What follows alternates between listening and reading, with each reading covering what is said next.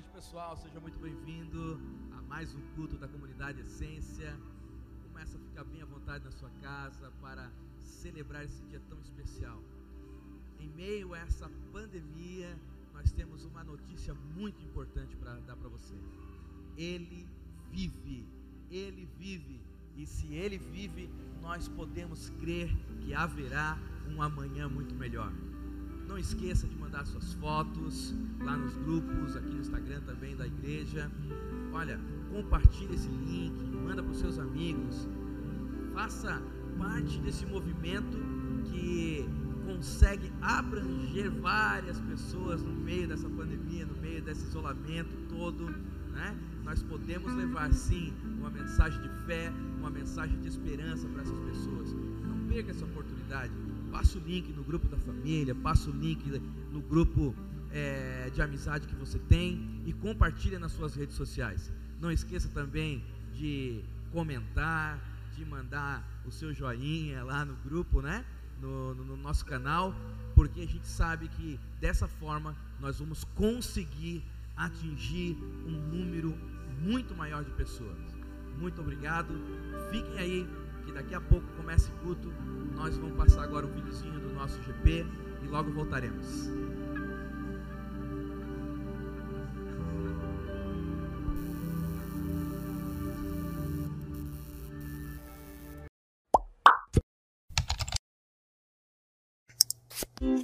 Toda a natureza aponta para o crescimento. Note como tudo busca crescer, não apenas em tamanho, mas em quantidade. Uma semente brota e dá origem a centenas de frutos com milhares de novas sementes que vão gerar infinitas novas plantas.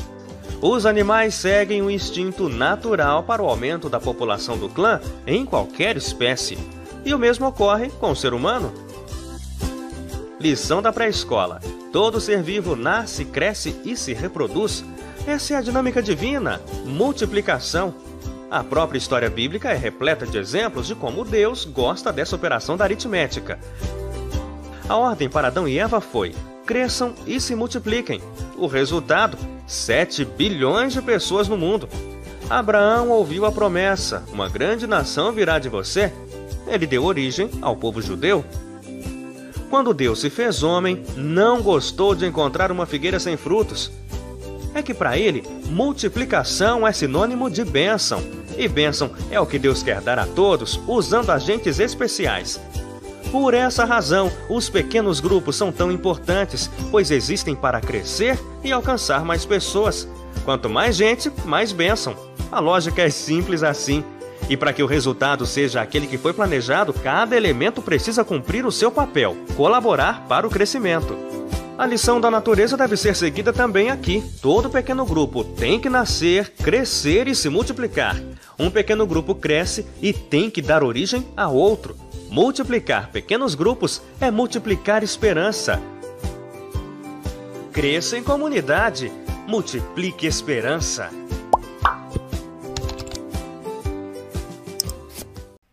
Boa noite, amados, tudo bem? Boa noite. Uma feliz Páscoa a todos vocês. Amém?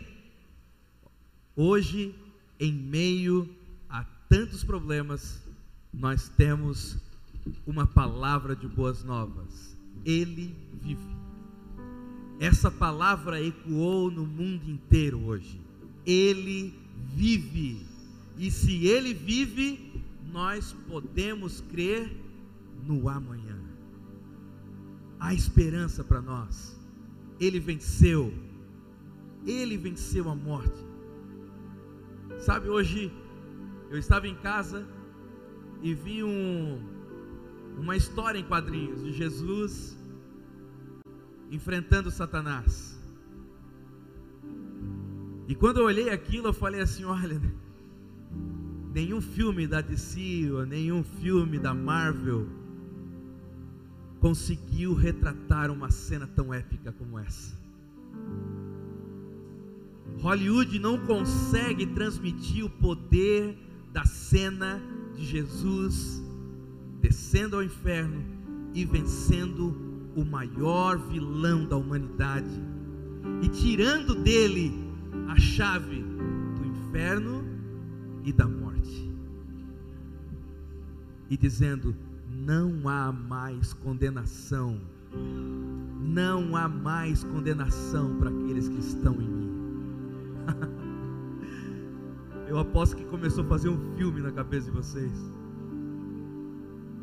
porque na minha cabeça fez. Eu queria que vocês se colocassem de pé. Eu queria que você aí na sua casa ficasse bem à vontade para receber a palavra de Deus hoje, porque o Senhor tem sim algo novo para passar para você e para sua família, uma mensagem que te traz esperança. Amém? Glória a Deus. Vamos orar? Senhor Deus, nós te louvamos, Pai.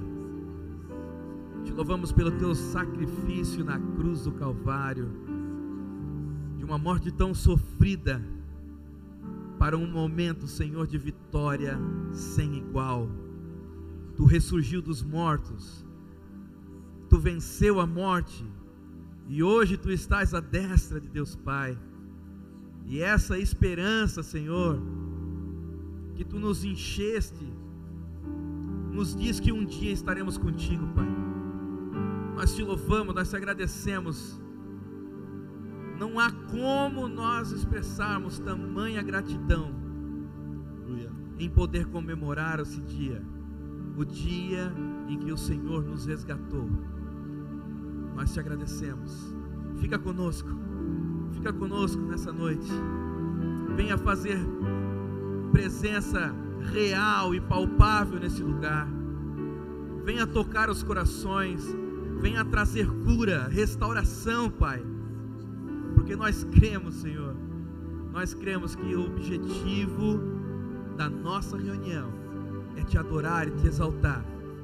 E sabemos que tu vencesse esse dia para estar conosco todos os dias até a consumação do século. Em nome de Jesus, nós te louvamos. Amém. Amém.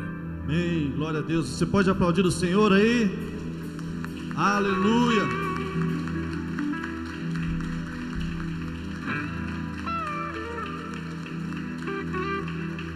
Deus. Paz do Senhor, irmãos, amém? Vamos abrir nossa Bíblia, livro de Oséias, capítulo 6. Você que trouxe a sua Bíblia ou seu smartphone, seu aplicativo aí, Oséias, capítulo 6. Abra comigo lá para a gente iniciar esse momento poderoso de adoração. Quantos irmãos vão vendo aí onde é que está Oséias?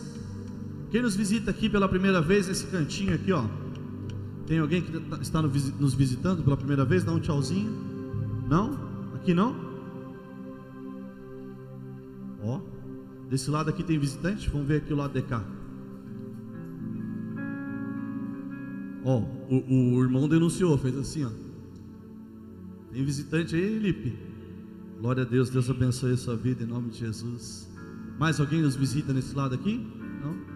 Visitantes, sejam bem-vindos, sintam-se à vontade, você está na casa do Pai, glória a Deus. Esse é o melhor lugar para você estar. Amém? Todos acharam Oséias 6, amém? Irmãos, eu estou achando que vocês estão muito tímidos. Só para a gente começar assim, ó. Tá todo mundo respeitando o distanciamento. Tira um pouquinho máscara e dá um sorrisinho para o irmão que está do lado, por favor. Isso. Agora coloca a máscara de novo. Glória a Deus. Dê um sorriso para o irmão que está do lado. Glória a Deus. Graças a Deus. Vamos a Oséias então, vamos ver o que ele fala lá no capítulo 6. Acompanhe comigo a leitura. Glória a Deus. Vinde. É um convite. Vinde e tornemos para o Senhor, porque ele nos despedaçou e nos sarará fez a ferida e a ligará. Depois de dois dias nos revigorará, e ao terceiro dia nos levantará, e viveremos diante dele. Conheçamos e prossigamos em conhecer ao Senhor, como a alva, a sua vinda é certa, e ele descerá sobre nós como a chuva como chuva serôdia que rega a terra. Chuva serôdia chuva fora de tempo que rega a terra. Vinde. Irmãos, Oséias aqui estava falando de Jesus, amém? Fez a ferida e a. E no terceiro dia ele ressuscitará. Que dia especial. Nós estávamos aqui como ministério de louvor já desfrutando um pouquinho ali. Que dia especial, irmãos. É um dia para a igreja ficar o dia todo aqui no, no templo só adorando, só, só desfrutando, irmãos, porque é um dia especial, esse dia de Páscoa, esse dia que nós comemoramos a ressurreição do nosso Salvador. E por ser um dia tão especial, eu quero convidar você a adorar o nome dele, como você nunca fez antes, com toda a liberdade que Cristo te deu, morrendo e ressuscitando naquela cruz. Amém? Amém. Tem uns irmãos ligados, tem outros que estão chegando. Glória a Deus. Vamos adorar ao Senhor? Ah, era aqui mesmo? Aqui. Vamos adorar ao Senhor então em nome de Jesus. Irmãos, essa primeira canção fala do sangue de Jesus. E que pelo sangue dele nós temos o que? Um novo e vivo caminho. Ah, irmãos, deixa fluir aí, amém? Vamos adorar o Senhor em nome de Jesus. Ajuda o Márcio nas palmas, que senão ele não consegue, tá? Nome de Jesus. Seu sangue.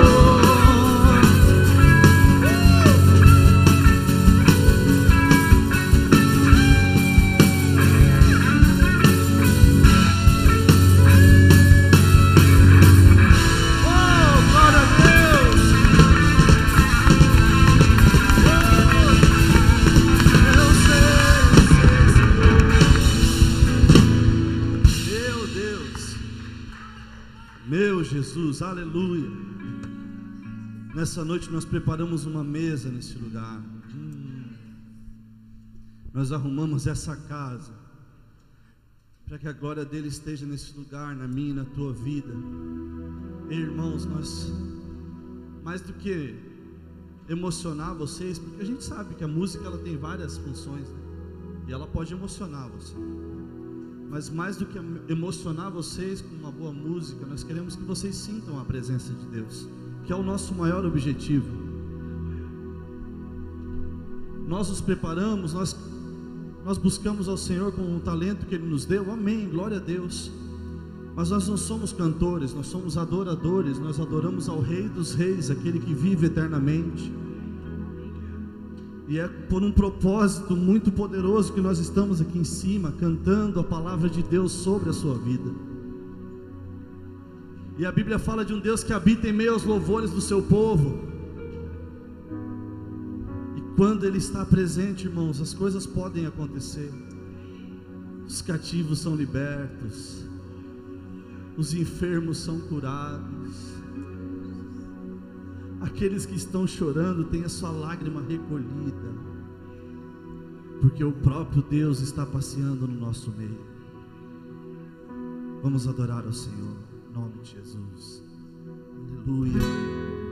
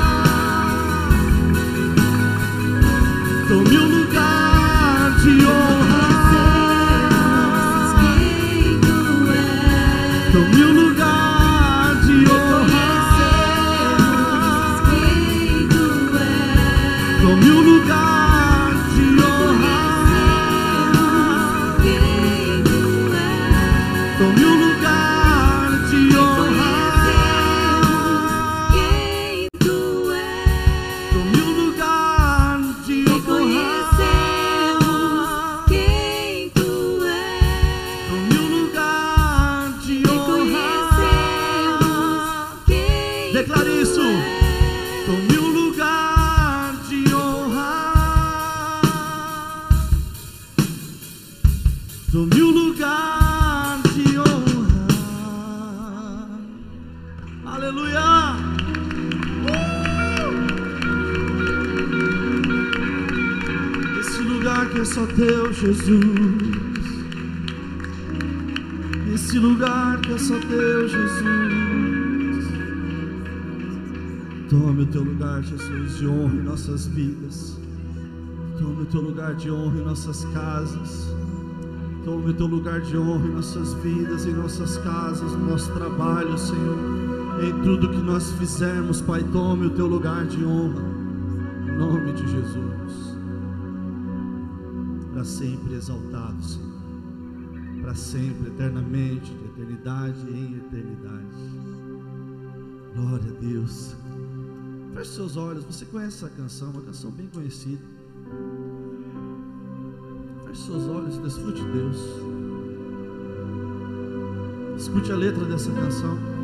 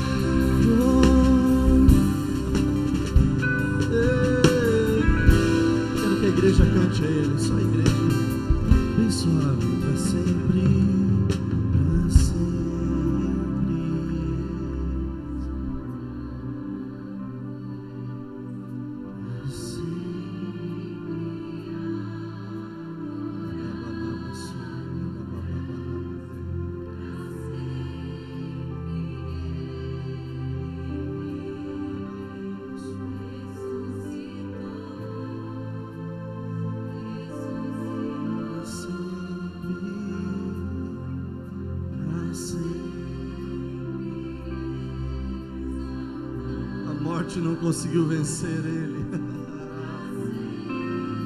A sua obediência deu a ele a dignidade da vida eterna. Ele é o Pai da eternidade. Uh! Ressuscitou. Uh,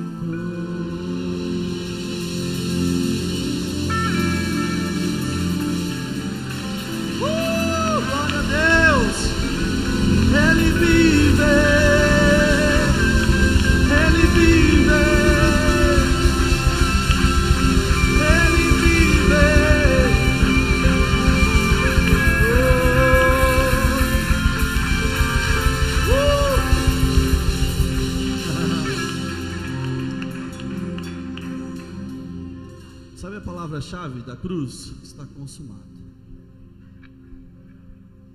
Ali ele encerrou. Está consumado. Ele entregou a sua vida. Ninguém, o pastor Rodrigo pregou sobre isso. Acho que ele vai dar uma pincelada agora logo mais. Ninguém pôde matar Jesus. Ele deu a sua vida. Ele se entregou por nós. Muita gente acha que foi os romanos que mataram ele. Não, não foi os romanos. Ele deu a sua vida, ele entregou a sua vida por nós.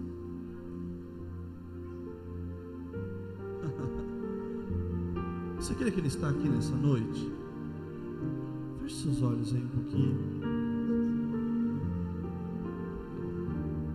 Você crê que ele está aqui nessa noite? Que ele está aí bem pertinho de você? Você crê que ele está abraçando esse seu coração aflito? Que ele está tirando todo medo, toda angústia? Você crê? Você crê que Ele está cuidando da sua casa nesse tempo de pandemia? Você crê que Ele está cuidando de você, da sua família, dos seus filhos? Você crê que Ele é tão real como eu e você aqui nessa noite?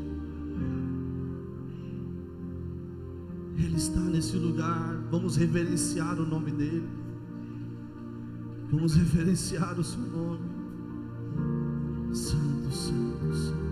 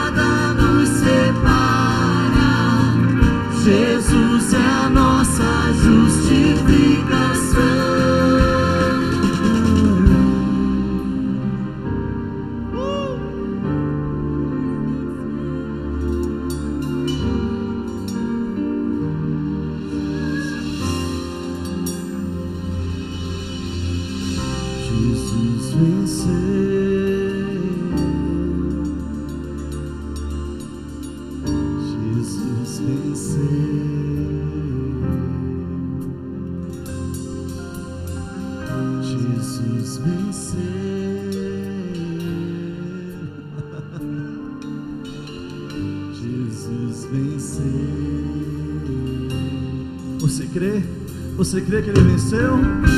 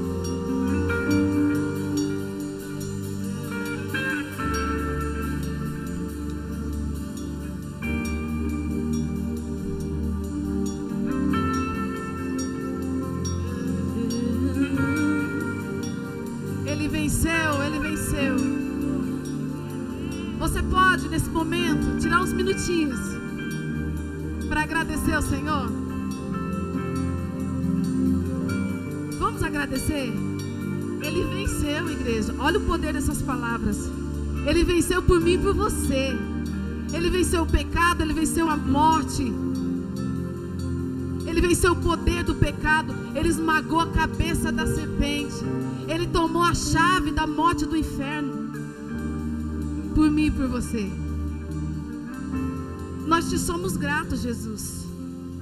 Você pode levantar suas mãos agora e dizer isso? Nós te somos gratos, papai. O Senhor venceu por nós. O Senhor tomou o nosso lugar. Oh Deus, nós te somos gratos, Jesus, porque o Senhor levou a nossa, a nossos pecados, a nossa morte. O Senhor tomou naquela cruz. E pelas suas pisaduras nós fomos sarados, nós fomos libertos, nós fomos redimidos,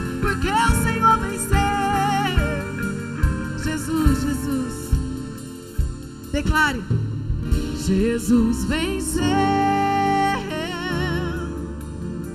Ele venceu. Jesus venceu. Já não há mais condenação. Jesus Venceu. venceu. Já não há mais medo. Jesus venceu. Você está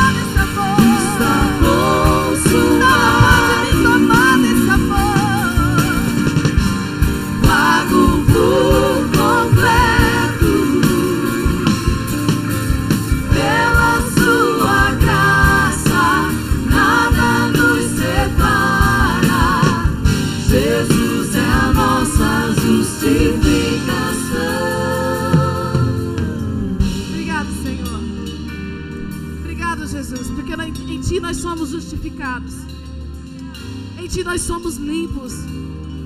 Em Ti nós somos sarados, Pai. Ó, doce Espírito, obrigado. Agora, irmãos, nós vamos contribuir com nossos dízimos, nossas ofertas. Você pode dar um glória a Deus aí? Aleluia. Esse momento é um momento de muita alegria. Sabe, é um momento de muita alegria. Não um momento de pesar, ai, vou ter que contribuir. Não. É um momento de muita alegria, porque nós reconhecemos que tudo que nós temos foi o Senhor que nos deu. É ou não é? Eu sempre digo isso: nosso provedor é o Senhor. Não é o seu trabalho, não é o seu esforço. Claro, você precisa se esforçar sim, você precisa trabalhar sim. Mas não é isso que te faz um próspero. O Senhor é o teu Deus provedor, Jeová Jiré, que provê. A palavra do Senhor diz: O Senhor é o meu pastor, e nada me faltará. Ele é o nosso pastor. Então, por isso que eu digo que esse é um momento de muita gratidão, muita alegria por tudo que o Senhor fez nas nossas vidas. Então, nós contribuímos não porque nós somos obrigados, jamais.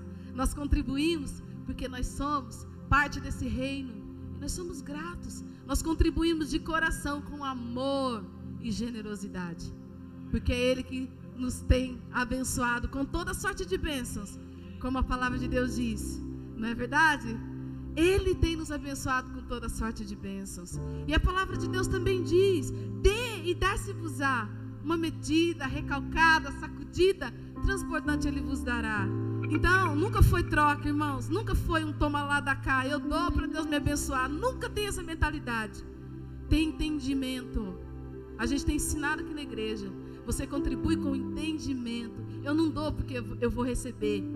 Óbvio que vai voltar. A própria palavra diz: dê e dá-se-vos-á. Mas quando eu contribuo com entendimento, com amor, com generosidade, nossa, irmãos, é outra mentalidade. Eu não contribuo porque estão me forçando ou porque, ah, você tem que. Não. Você está lançando uma semente no solo. Sabe? A tua oferta são sementes que, os, que vai germinar e brotar e produzir muito fruto. Amém? Você crê assim? Então pega aí o seu dízimo, pega a sua oferta. Se você quiser contribuir ali, nós temos nossos envelopes, nossas maquininhas. Fique à vontade, tá, irmãos? Vamos orar? Vamos orar?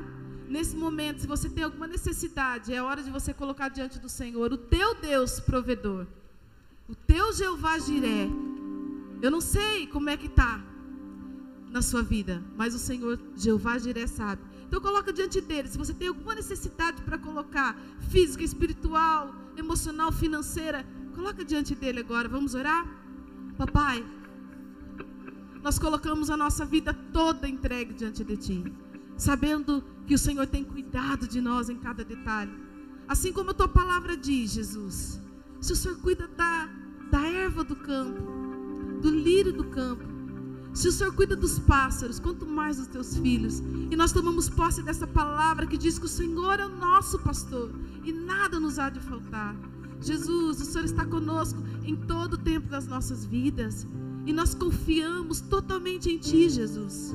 Totalmente. Eu oro pela vida dos meus irmãos agora, aqui, e aqueles que estão em casa. Se há alguma necessidade, Pai, venha com a Tua mão estendida.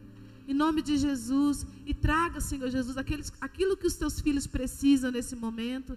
Venha, Espírito Santo de Deus. Nos dá entendimento, Senhor Jesus. Nós contribuímos com desprendimento e generosidade, Pai. Porque nós entendemos, Senhor, que tudo que nós temos foi o Senhor que nos, nos deu. Não somente os 10%, ou nossa oferta, não. Tudo que nós temos foi o Senhor que nos deu. E nós devolvemos até a Ti, Jesus, com gratidão. Em nome de Jesus, amém? Glória a Deus. Pode vir, irmãos.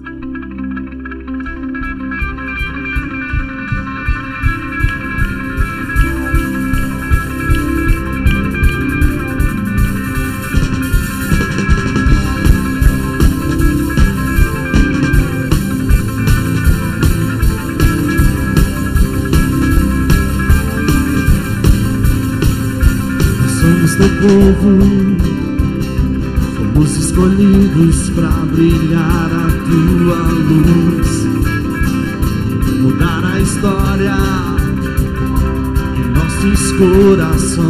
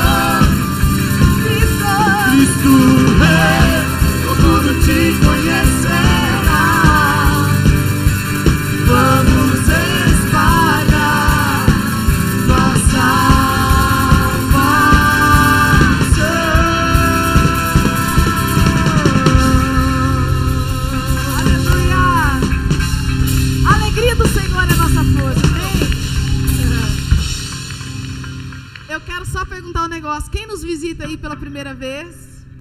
Temos alguém? Irmão, seja muito bem-vindo. Seja muito bem-vindo aqui. Amém. Glória a Deus pela vida de vocês, família. Família, Deus abençoe vocês. Sejam muito bem-vindos. Alanes. Alanes já é de casa, né? Seja muito bem-vinda, Alanes. Que você sinta aqui parte da sua família. Mais alguém? Ai, irmãos, glória a Deus pela vida de vocês. Sejam muito bem-vindos em nome de Jesus. Amém? Glória a Deus. Você pode aplaudir Jesus para esses visitantes? Muito obrigado. Sinta-se em casa. Pode se assentar, queridos. O Senhor está nesse lugar. A presença dele é tangível aqui. Glória a Deus. Nós cultuamos a um Deus que sempre se faz presente porque ele vive. Essa é a mensagem da Páscoa. É essa mensagem que nós pregamos. Aleluia. Amados, é, eu queria pedir ajuda para Bel ali. Eu vou colocar a Bel numa enrascada ali. Vamos ver se a Bel consegue. Bel, você consegue colocar a, a tela da, da net? Pode, se, se, o, se o quiser ajudar, a tela da internet aqui, o Google, por favor. Ou, aliás, o YouTube. Irmãos, pegue o seu celular, por favor. Você que tem o seu celular, entre no YouTube lá agora. Talvez você que tem 4G, né? Se puder fazer isso. Porque eu quero convidar os irmãos a agora a se inscrever no canal da comunidade. Nós temos o GPzão na quarta-feira. Quero pedir para você acionar o sininho para que você tenha tenha, receba todas as notificações dos nossos cultos. Olha lá, vai entrar no YouTube. Deixa eu mostrar aqui. É só colocar Essência TV. Ali embaixo já está, ó. Agora espera um pouquinho, né? Deixa os irmãos abrir lá. Ó, você está vendo? Essência TV. Ali, ó, se inscrever. Ali já está inscrito. E clicar. Clica ali, né? Se inscreve ali, se inscreve de novo. A Bel ali. Ali, ó, ela vai se inscrever lá, ó e é só acionar o sininho com todas. Amém? Aí você vai receber, toda vez que tiver o culto online, pela manhã, no domingo, hoje nós tivemos já o primeiro culto, glória a Deus, presencial. Como é bom ver os irmãos. Nós estamos alegres, porque nós estamos voltando agora, esse domingo, no presencial. E é maravilhoso para nós o, o, calor dos irmãos, e glória a Deus, estamos vencendo, em nome de Jesus, essa essa pandemia vai passar. Agora está vindo aí as vacinações, já estão muitas pessoas sendo vacinadas, nossos idosos também, glória a Deus. Daqui a pouco vem a segunda, e aí daqui a pouco vai ter aquela aglomeração aqui, irmãos. Aí o negócio vai pegar fogo, né? Vamos voltar com os almoços missionários, vamos sonhar, vamos fluir no Senhor, nas asas do Espírito, vamos deixar Deus agir. Agora está tendo um pouquinho de cautela, né? Um pouco de cuidado, mas nós temos muita saudade daquele tempo que a gente podia se reunir daquela maneira. É, aí na quarta-feira, como eu falei, então, nós vamos ter um GPzão online, onde tem um bate-papo acerca do tema que nós estamos pregando. Essa noite nós não vamos ministrar o tema do GP, mas vamos falar especificamente sobre a temática que estamos festejando hoje, que é a nossa Páscoa. Essa é a mensagem dessa noite, nossa Páscoa. Feito isso, querido, eu convido você, obrigado Abel, obrigado, né? Eu convido você a abrir a sua Bíblia, por favor, lá em 1 Coríntios capítulo 15.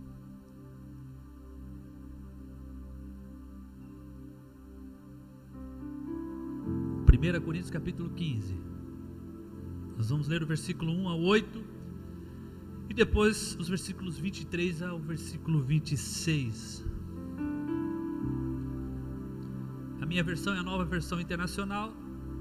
Talvez você tenha outra versão, mas acompanhe junto comigo a leitura da palavra. Diz assim: Irmãos, quero lembrar-lhes o evangelho que lhes preguei, o qual vocês receberam e no qual estão firmes. Por meio desse evangelho vocês são salvos, desde que se apeguem firmemente à palavra que lhes preguei. Caso contrário, vocês têm crido em vão. Pois o que primeiramente lhes transmiti foi que o que recebi, que Cristo morreu pelos nossos pecados, segundo as escrituras, foi sepultado e ressuscitou ao terceiro dia, segundo as escrituras, e apareceu a Pedro e depois aos doze. De, depois disso apareceu a mais de 500 irmãos de uma só vez, a maioria dos quais ainda vive, embora alguns já tenham adormecido.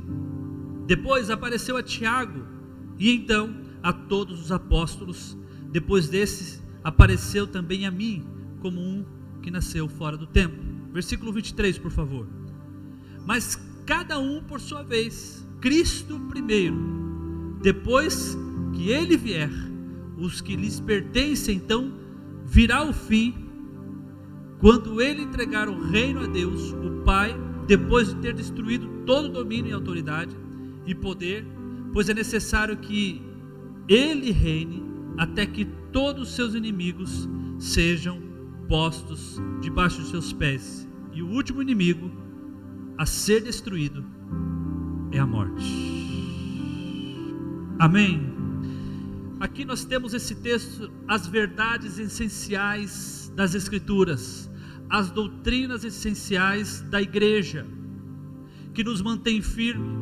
Disso aqui, irmãos, depende a nossa salvação.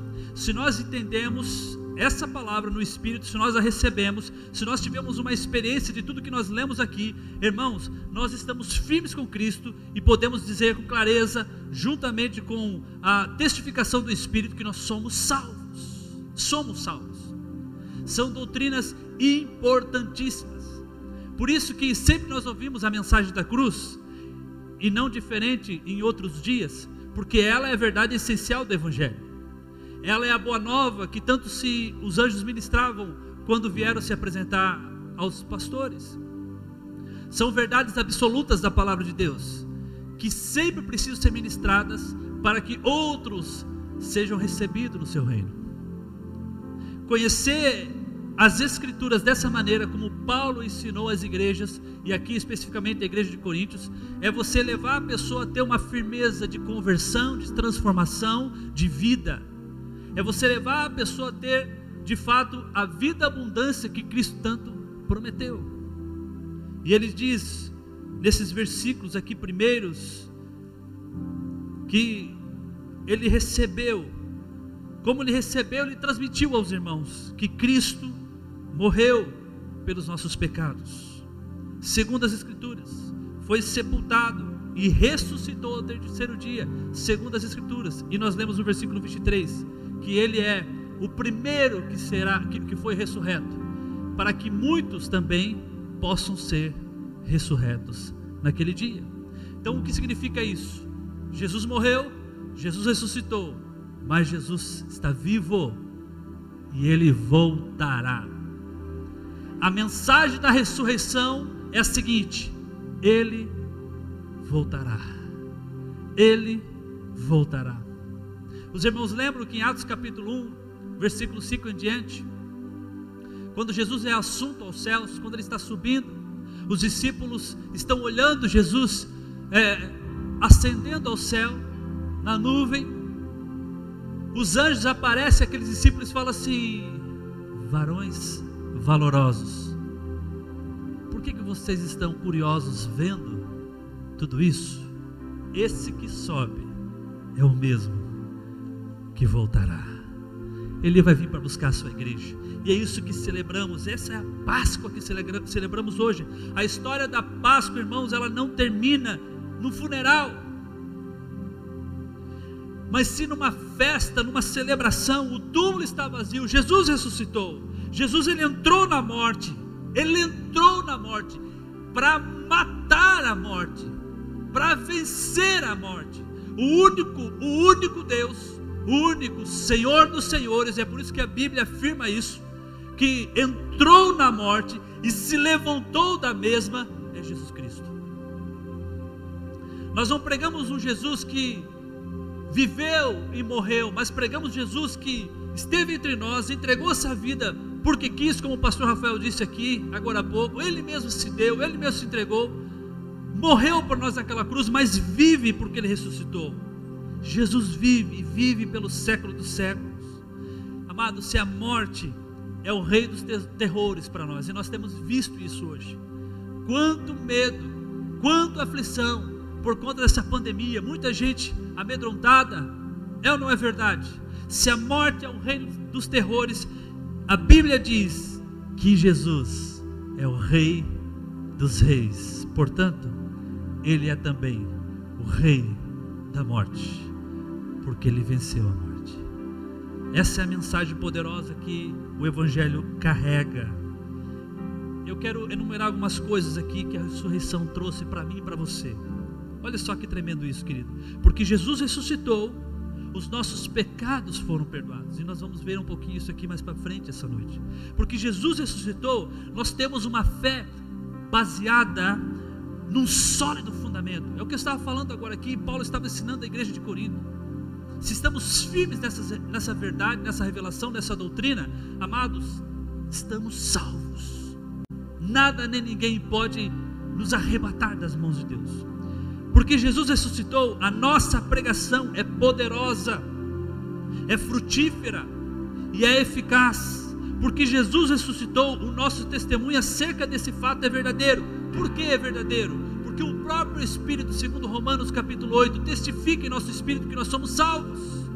Porque Jesus ressuscitou, os que dormiram em Cristo ressuscita, ressuscitarão em glória. E aqui eu quero abrir mais um parente, querido. Nós sempre temos falado aqui que eu e você somos chamados na palavra de Deus, pela palavra de Deus, pelas escrituras, de mais que vencedores.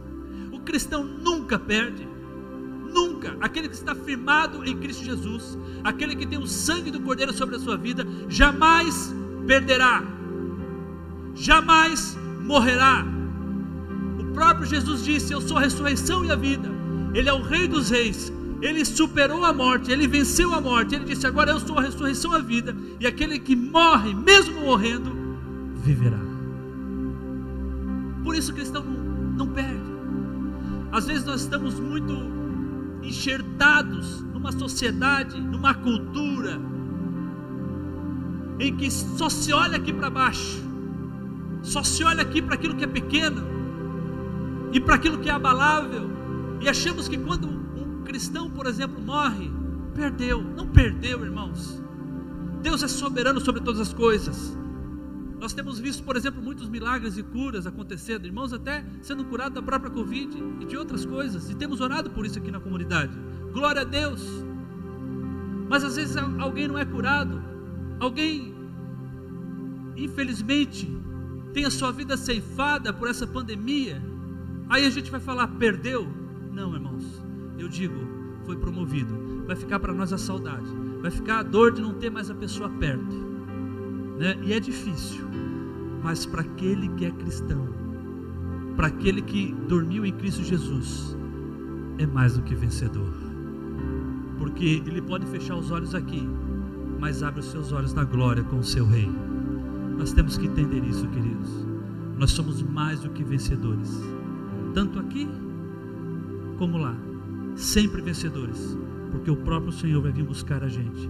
Alguns já estão indo com Ele antes, mas Ele voltará para nos buscar também.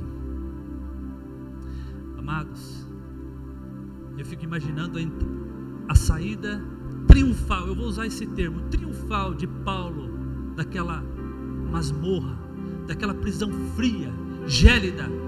Eu fico imaginando Paulo saindo de lá com a cabeça erguida, talvez muito, muitos olhando para ele, né?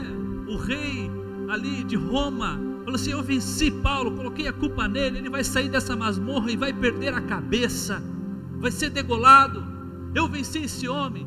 Que nada, irmãos, Paulo saiu, saiu triunfante, adorando ao Senhor, glorificando ao Senhor, porque ele mesmo sabia que ele iria para honra, para Roma e ali seria o seu fim.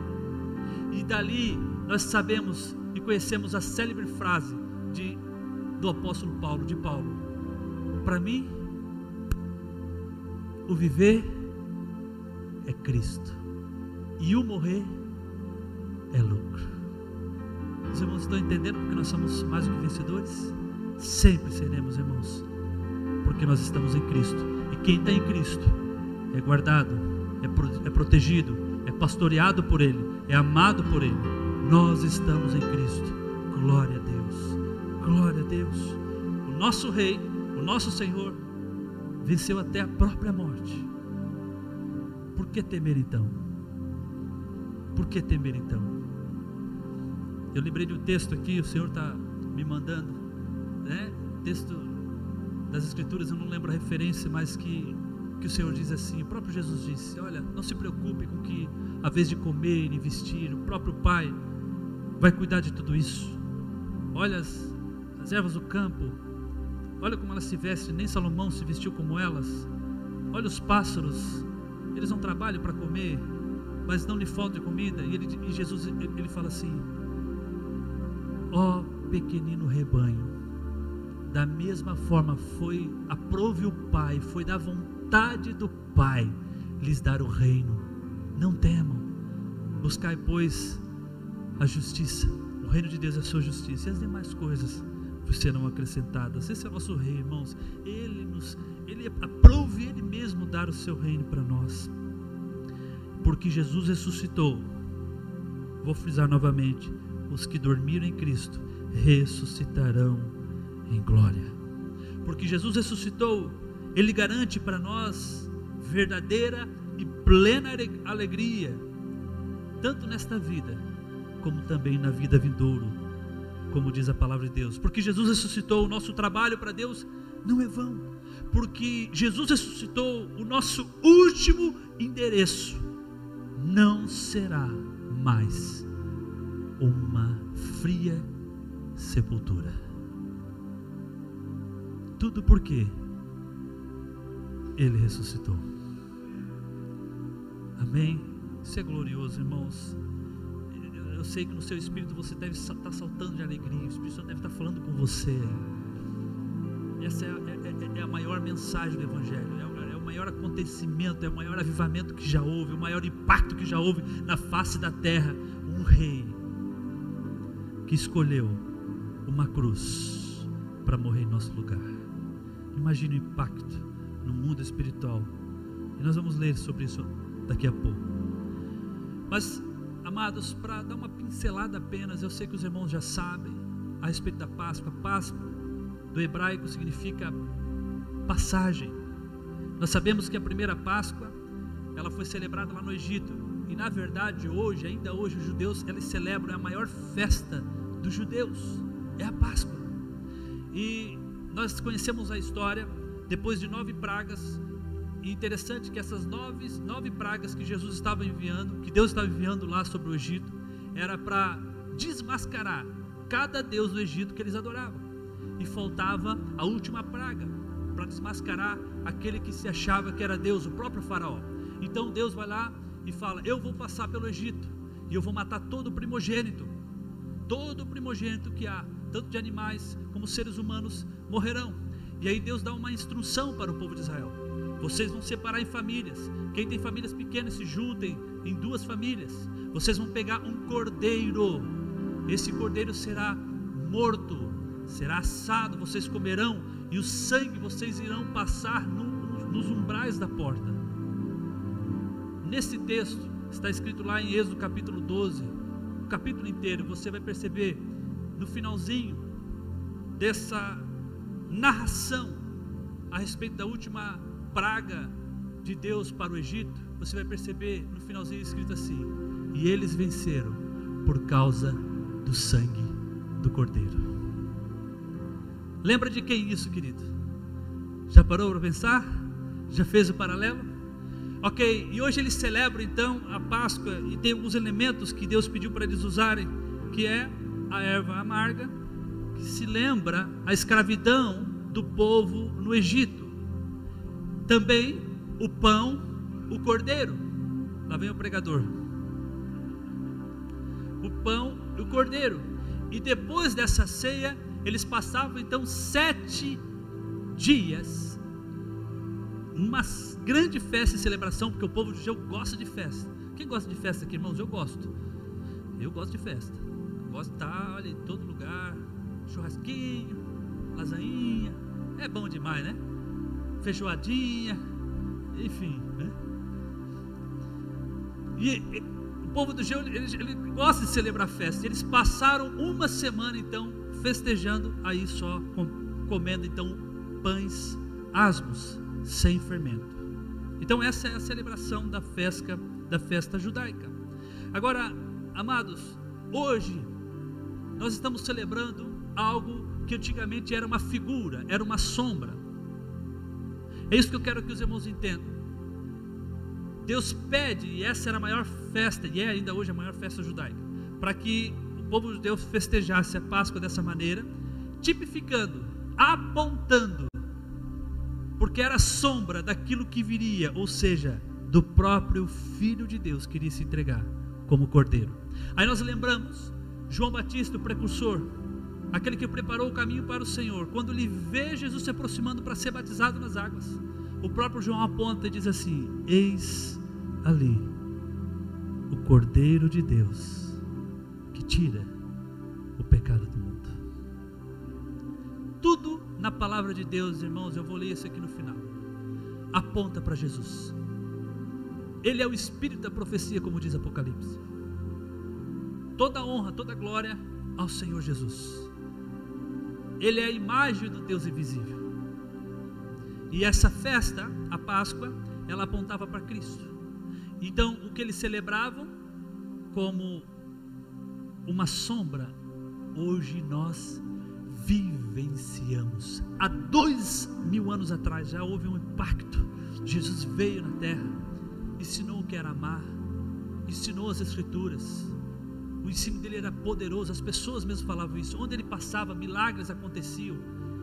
Instruiu os discípulos, soprou sobre eles o Espírito, se entregou na cruz, morreu e no terceiro dia ressuscitou. João faz questão, o Evangelho de João faz questão de narrar isso e mostrar que Jesus, ele morre justamente na Páscoa, quando o povo de Israel celebrava a ceia da Páscoa, para ficar entendido como uma cronologia divina de que o Cordeiro Pascual é o próprio Cristo. E Paulo chama isso, fala isso lá em 1 Coríntios capítulo 5, versículo 7. Paulo chama de Cristo, Cristo sendo nosso Cordeiro Pascual. Nós então celebramos essa realidade. Aí o significado da Santa Ceia, da mensagem da ceia. Cristo morreu, mas ressuscitou. Eu quero ler um texto com os irmãos lá em Colossenses, capítulo 2. Abra comigo, por favor, versículo 13.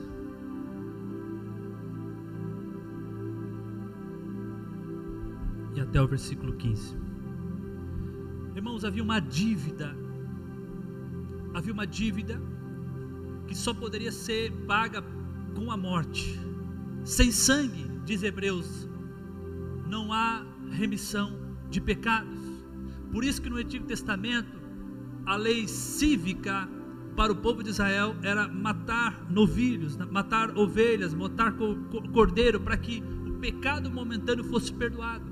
Porque havia uma, uma dívida, essa dívida entrou lá no, com o primeiro casal, com a desobediência, com o pecado, e esse pecado vem se alastrando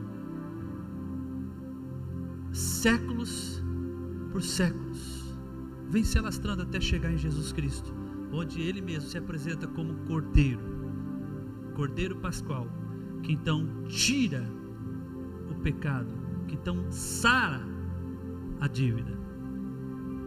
E interessante, irmãos, que essa dívida, como eu disse, só poderia ser paga com sangue. E se alguém morresse na condição de pecador, irmãos, selava então aí uma condição eterna de perdição. Então, por mais que alguém talvez se se colocasse, desculpe, na brecha para morrer por alguém, não adiantaria, precisaria ser alguém imaculado, santo, alguém com coração puro. Por isso que o Filho de Deus teve que descer. Ele mesmo cumpriu a lei, toda a lei. Por isso teve toda a autoridade para subir no madeiro entregar a sua vida por muitos. Colossenses 2, versículo 3 diz assim: Quando vocês estavam mortos em pecados e na incircuncisão da sua carne, Deus os vivificou juntamente com Cristo. Ele nos perdoou todas as transgressões e cancelou a escrita de dívida que consistia em ordenanças e que nos era contrária. Ele a removeu pregando-a na cruz e tendo despojado os poderes e autoridades, fez deles um espetáculo público, triunfando sobre eles na cruz. Olha que interessante. Você vê aqui nesse texto que ele nos perdoou todas as transgressões. Não somente isso, ele cancelou a dívida. Satanás não pode mais cobrar essa dívida de você. Jesus já pagou no seu lugar na cruz do Calvário. É isso que cremos. Cremos que nós somos justificados por causa da vida de Cristo. Cremos que somos abençoados por causa de Cristo, por causa da sua morte e ressurreição. Nós estamos inclusos nessa obra consumada da cruz e por isso nós somos vencedores. Mas esse texto não fala apenas disso. A cruz do Calvário é também vida que nós recebemos. E aí nós lembramos, João capítulo 10, versículo 10, que diz assim: O diabo veio para matar, roubar e destruir. Mas eu vim para que tenham vida e a tenham em abundância. Então, a cruz do Calvário também é vida para quem se torna filho de Deus, ao crer. É isso que diz aqui essa palavra. Deus nos vivificou, nos deu vida juntamente com Cristo. Não apenas uma dívida foi paga, mas uma nova vida nós recebemos na cruz do Calvário. Glória a Deus por isso. Glória a Deus. Ele se fez, amados, ele se fez pobre para que nós nos tornássemos ricos. Ele se fez pecado para que nele nós nos tornássemos justiça de Deus. Gálata diz que ele se fez maldição em nosso lugar, sendo pregado no madeiro, porque diz as escrituras que todo aquele que é pregado no madeiro é maldito. Ele se fez maldição para que nós fôssemos abençoados. A obra da cruz, ela é uma obra de troca, ela é uma obra de substituição. Jesus tomou o meu lugar, tomou a minha morte, tomou a minha imundícia, tomou a minha enfermidade, tomou as minhas transgressões, os meus pecados, as minhas mazelas, tomou sobre ele na cruz do Calvário. E na cruz do Calvário, ele deu o seu fardo que é leve, ele deu o seu amor, ele deu o seu espírito, ele deu a sua paz, ele deu a sua vida que é abundante. A obra da cruz é uma obra de troca, de substituição. Talvez você diga assim, pastor, você está falando de algo que eu não estou vivendo. Porque se existe vida abundante em Jesus Cristo pela cruz, eu não estou vivendo. Eu pergunto para você: você já trocou de lugar? Quem é que reina soberanamente sobre a sua vida? Cristo reina soberano sobre a sua vida? Experimente, querido, entregar-se por inteiro para Jesus Cristo. Está consumado. Ele já venceu. Você não precisa fazer nada. Você precisa apenas ser filho. Somente isso. Ser filho. Está em Cristo. O resto vai ser acompanhado. O resto virá depois. Todas as coisas acompanharão. Todas as coisas serão acrescentadas. Interessante que às vezes as pessoas elas misturam as coisas. Elas acham assim que essa pregação de primeiro entender e ter revelação que nós estamos em Cristo Jesus, ela apaga a mensagem que nós temos que fazer algo, praticar o bem. Jamais, irmãos, jamais. Até porque é muito fácil trocadilho. Quando nós estávamos nas trevas, no pecado, que fruto nós dávamos? Frutos do pecado, automaticamente. Agora nós estamos em Cristo Jesus, temos uma nova vida. Então, automaticamente, nós temos que dar frutos dessa nova vida. Efésios capítulo 2 fala que nós somos salvos pela fé. Isso é graça. Isso é dom de Deus. Não vem de nós. Não vem do homem para que ninguém se glorie, diz a palavra de Deus. Mas o versículo que se segue diz o seguinte: Assim Deus fez para que, estando nele agora, nós pudéssemos praticar as obras que o próprio Deus preparou antes da fundação do mundo. Então, primeiro nós somos chamados para ser e depois para fazer. O próprio Espírito Santo vai nos impulsionar com seu poder, com a sua glória. A Bíblia diz que é Ele mesmo quem efetua isso em nós. Glória a Deus. A obra da cruz, amados, é uma obra de substituição. Eu quero encerrar. Eu li esse, esse texto na, na, no Natal a respeito de quem é Jesus. Para os irmãos, de novo, receber essa mensagem no Espírito. Depois nós vamos cear. Para entender quem Ele é, o que Ele fez. E nessa noite eu quero dizer para você que você pode receber dele o que você quiser. Em João capítulo 14, Jesus ensina isso aos discípulos.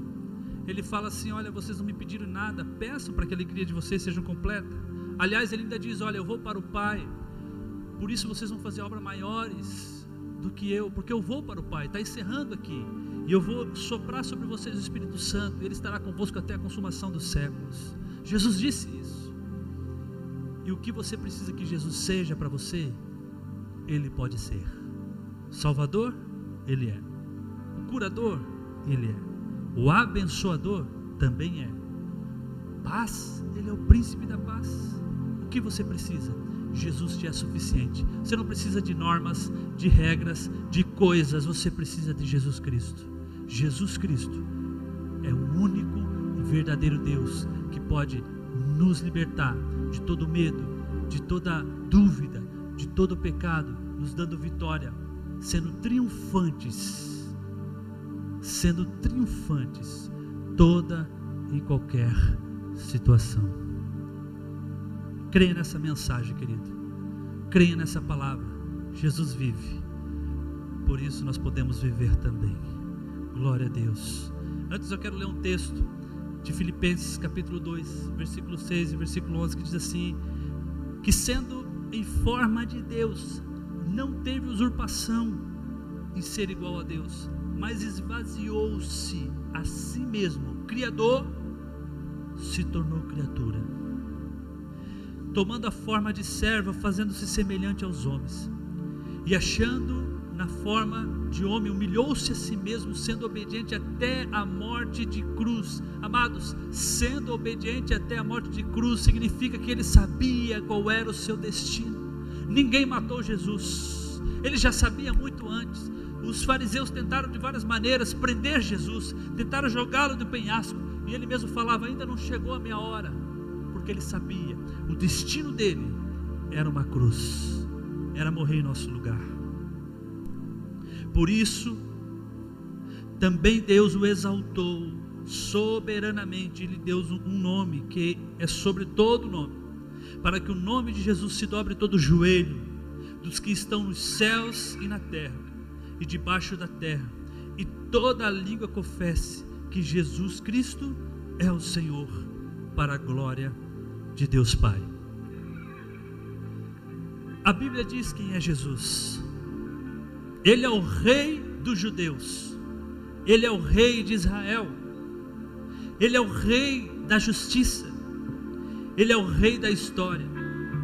Ele é o rei do céu. Ele é o rei da glória. Ele é o rei dos reis. Ele é o Senhor dos senhores. É um rei soberano. Nenhum tipo de medida pode definir o seu amor ilimitado. Ele é continuamente forte ele é inteiramente sincero, ele é eternamente constante, ele é imortavelmente gracioso, ele é imperialmente poderoso, ele é imparcialmente misericordioso. Quem é Jesus?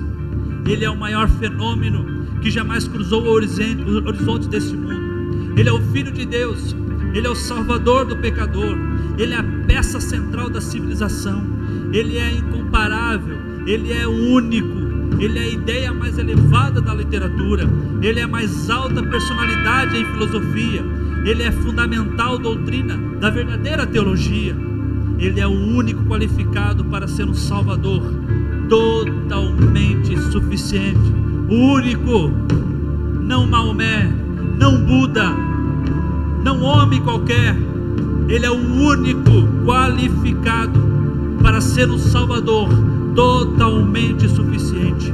Ele supre força ao fraco, ele é disponível para o tentado e o atribulado.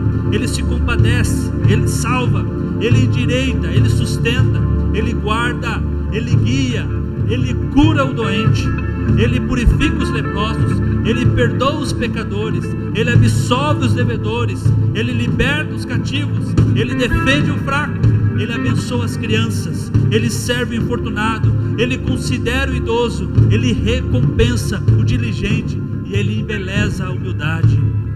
Quem é Jesus?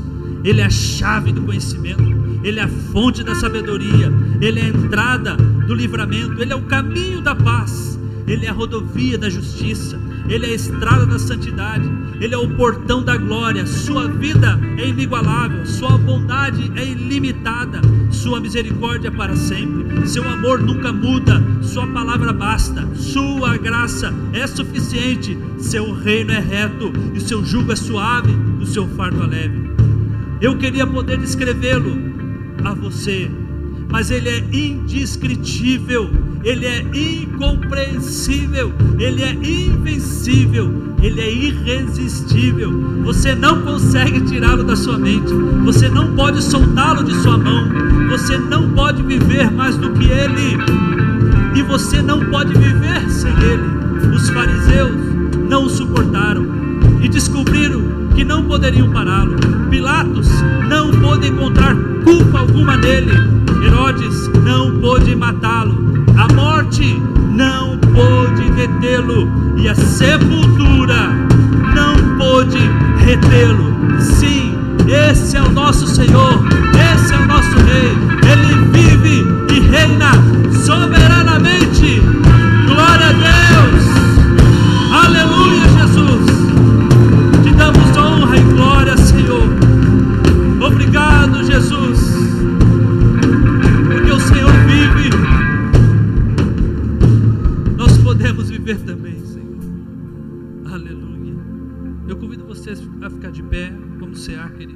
Chamar a pastora Lu.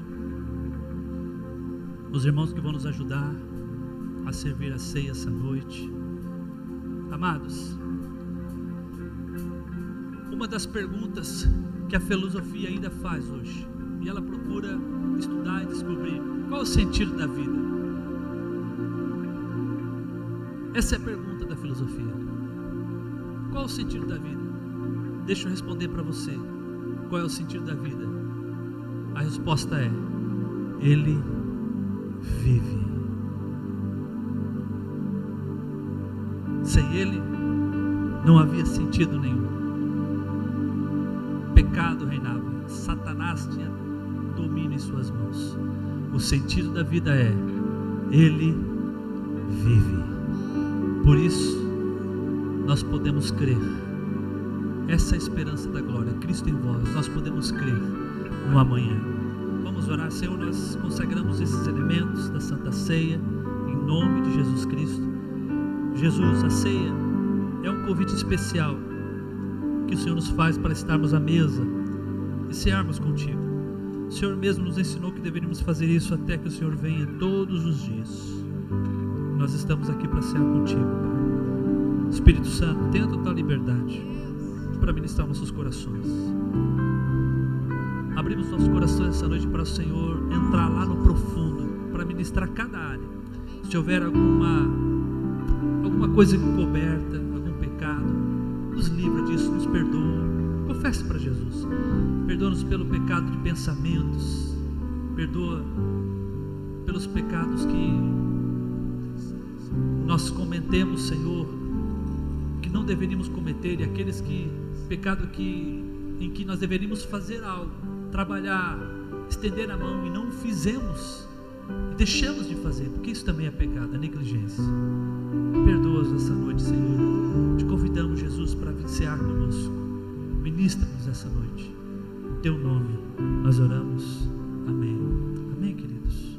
Nós vamos cantar uma canção.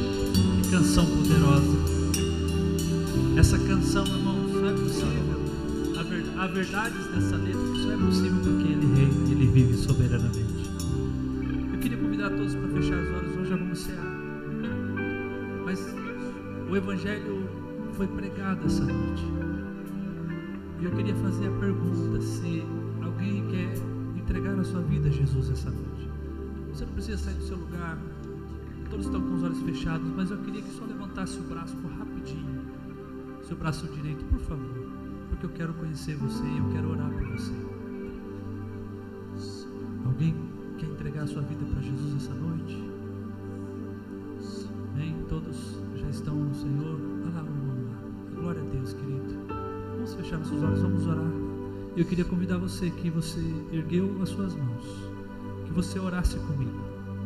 Diga assim: Senhor Jesus, essa noite eu entrego a minha vida nas tuas mãos.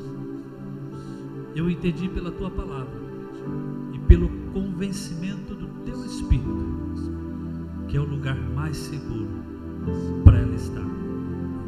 Eu entrego a minha vida e em troca eu tomo a tua vida para viver tudo aquilo que o Senhor prometeu segundo a sua palavra.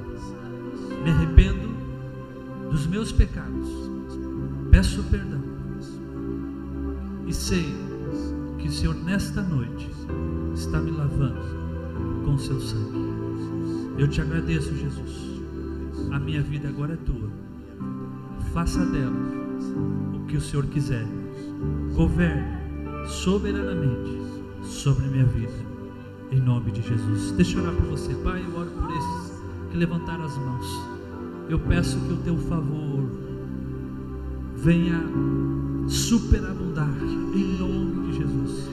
Que o teu Espírito a cada dia venha trazer revelações maravilhosas desse Evangelho poderoso.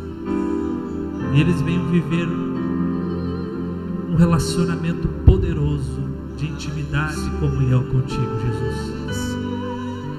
Alguém nasceu essa noite e diz a tua palavra que é festa nos céus, alegria entre os anjos, porque mais uma pessoa foi salva para a honra e para a tua glória, Jesus.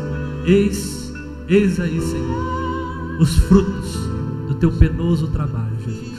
E nós te agradecemos em teu nome. Amém. Antes de nós cearmos, eu quero ler um texto. Esposa que quando eu falecer, eu quero que leia esse texto, que é o texto que eu mais amo das Escrituras.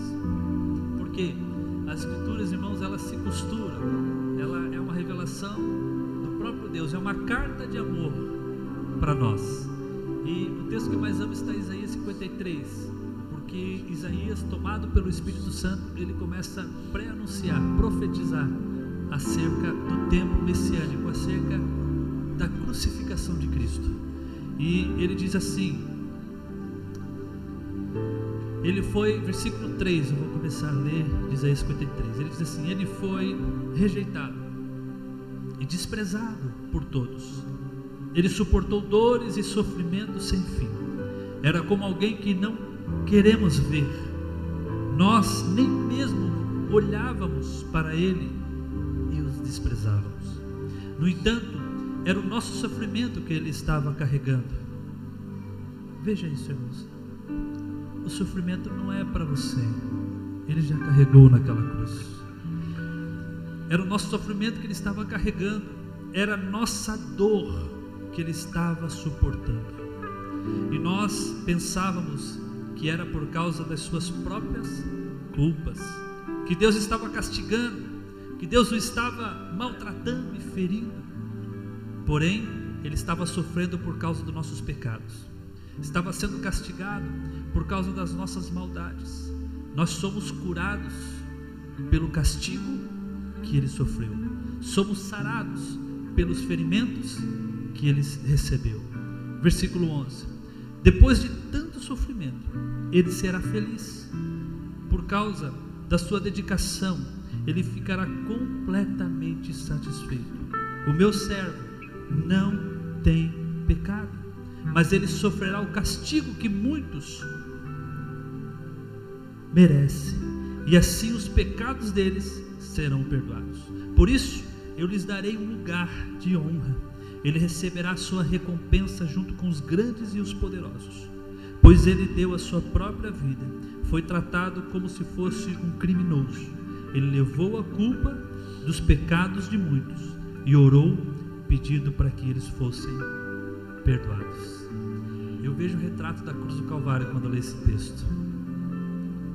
Passa um filme na minha cabeça do nosso Senhor.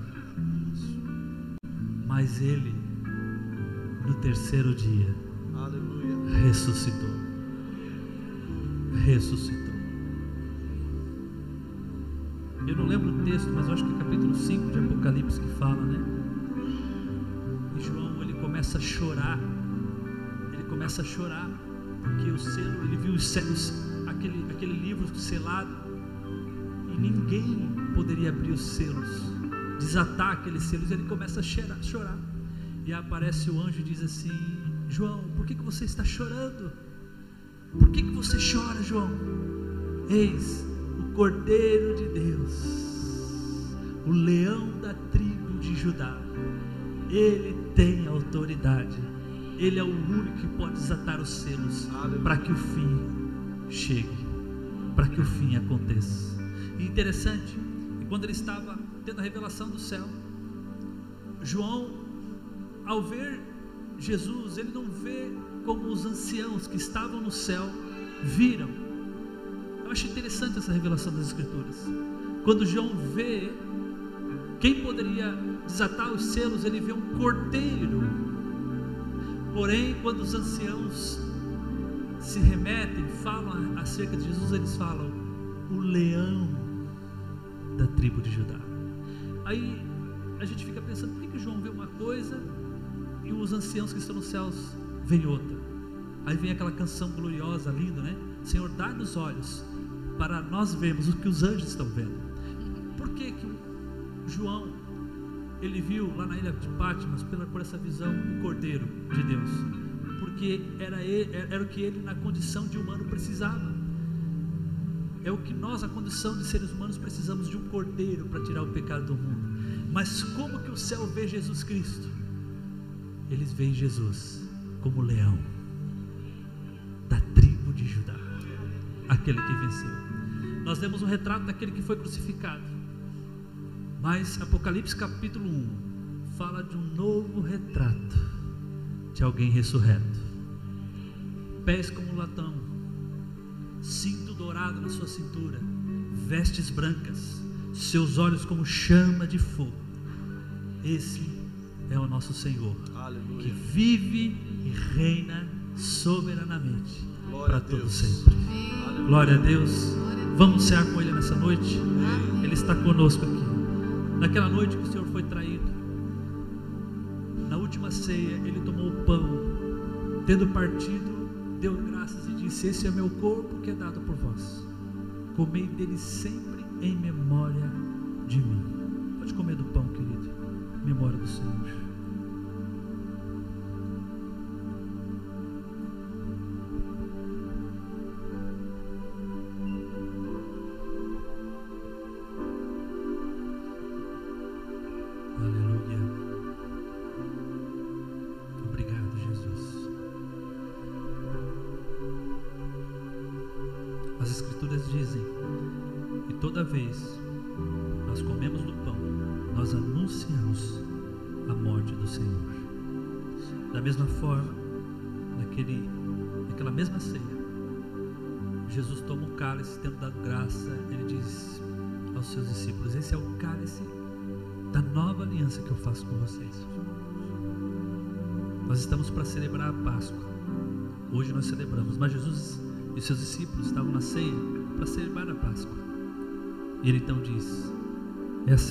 que eu faço com vocês, pacto de sangue.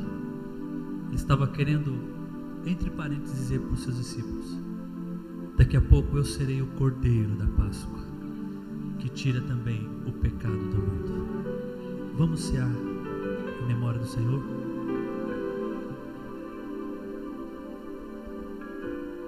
Assim as Escrituras também dizem que toda vez que nós bebemos do cálice, também anunciamos a morte do Senhor até que ele venha. Essa é a mensagem poderosa do Evangelho, é a mensagem gloriosa do Evangelho. Vamos cantar, porque ele vive. Deus, porque eu quero convidar você.